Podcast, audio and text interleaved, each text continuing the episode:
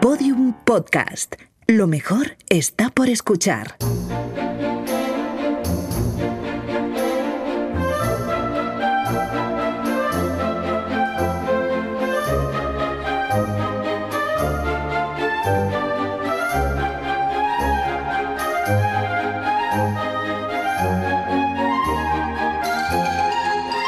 La redada. Omen nomen significa literalmente el nombre es un destino o el nombre es un presagio. La frase circulaba ya en la literatura latina y sobre ella se ha debatido abundantemente desde la antigüedad. Hoy se usa cada vez más, cada vez que salen a la palestra, los llamados aptónimos. Igual no habéis entendido nada de lo que acabo de decir. Tranquilos, porque ahora nos lo explica Jaime Rubio, cuyo apellido no es un aptónimo, porque no es rubio. Efectivamente.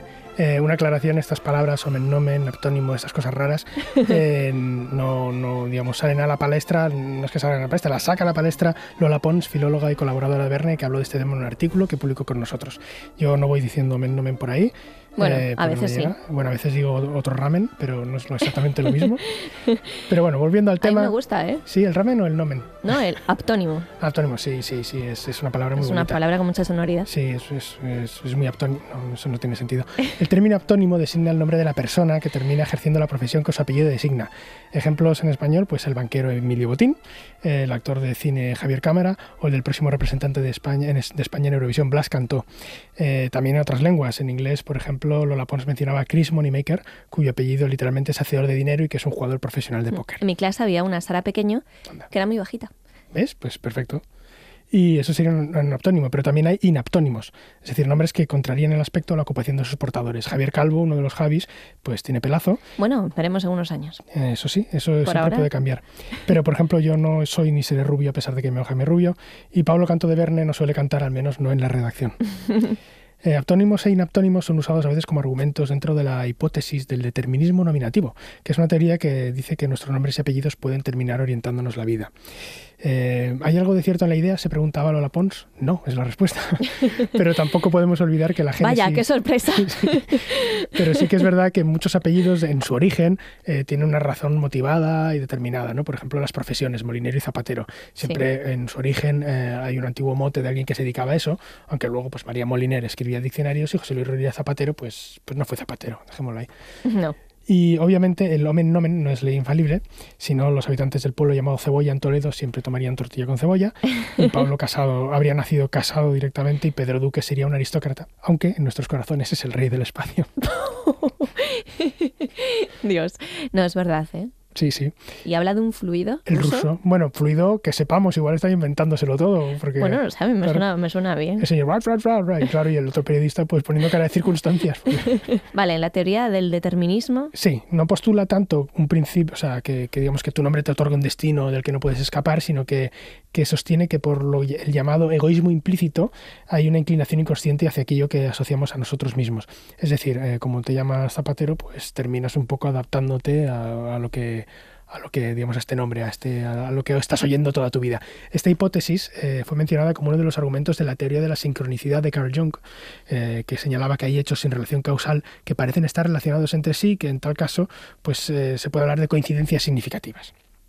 Pero aunque el nombre no influya o no determine, la primera letra a lo mejor sí que influye un poquito más. la primera letra del apellido. Del apellido. Sí, es el llamado prejuicio del alfabetismo, la aparente discriminación que sufren quienes tienen apellidos situados en la zona baja del alfabeto como Rubio y Taboada.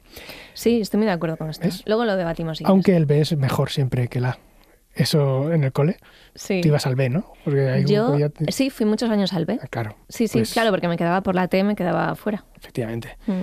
Pues eso siempre... Bueno, volviendo Pero al lo tema- que, lo que decía que en la universidad, por ejemplo, Ah, claro, ya. eh, me tocó varios años que empezó la matrícula por la A Mm, y me matriculé en las asignaturas optativas que nadie quería. claro. Cosas que mejor no puedo describir. De hecho, el, Os dejo a vuestra imaginación. del sorteo por letra podemos hablar un día, porque es el, el más injusto y no tiene ningún sentido desde el punto de vista de matemáticas. O sea que podemos hablar. Sí, podemos cuando hablar. queráis. Si alguien se apellida Muñoz y hay muchos Martínez antes, no Sí, llega al hacen sorteo. tapón. Primero. eh, Hacen sí. tapón. Sí, sí, sí, literalmente, porque no están distribuidos por igual los apellidos en. España. Efectivamente. Ujú, Tabuadas, como somos pocos, pues no taponamos a nadie. claro. Y en Rubio, bueno, yo tenía por delante a los Rodríguez también. Buen tapón ahí, ¿eh? Sí, sí, no está mal. Bueno, fin, dejemos de hablar de nuestras penas.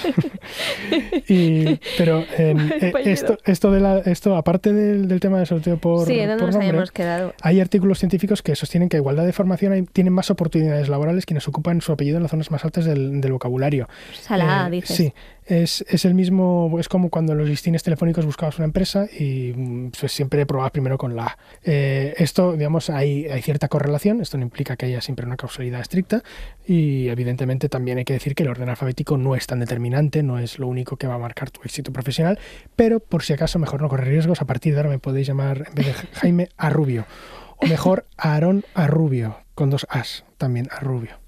¿Aarón Jaime a Rubio o sin Jaime? Aarón a Rubio, no, El Jaime ya, no quiero adiós. arriesgarme. Yo puedo cambiar mi nombre de orden. Lucía, no sé cómo quedaría, pero cambiado. Aboada a, a, a No, Lucy Aboada. Al- a Lucía Boada. Lucía, sí, ya está. Aboadat, si quieres ponerte la T. Así es como llegaremos a presidentes de gobierno. Efectivamente. Aarón, Está el Ah, bueno. camino expedito ya. expedito. Sí, expeditos estamos, sí. Bueno, a Rubio, a esta otra. Hasta otra Aboadat. Bueno, pues hasta aquí el podcast de hoy. Pero antes de marcharnos, apellidos. Llevo años sufriendo en mis entrañas que cuando iba a EGB, cuando iba a EGB, había en mi clase un Aranda. Y en el listado le ponían por encima de mí. Joder, pero, pero qué puta rabia me daba. Pero no por estar yo más arriba o más abajo, sino por lo fácil que es ordenar algo alfabéticamente eh, bien, de la A a la Z, pim pam pum. Así me dicen que lo mío no es TOC, sino COT, porque ordeno hasta las siglas de mi enfermedad. Un saludo de Juan Granaz, Juan López y Lucía Taboada. ¿Veis? Alfabético, fácil, ya está. Adiós. Todos los episodios y contenidos adicionales en laredada.com. Síguenos en Twitter arroba redada y facebook.com barra laredada podcast.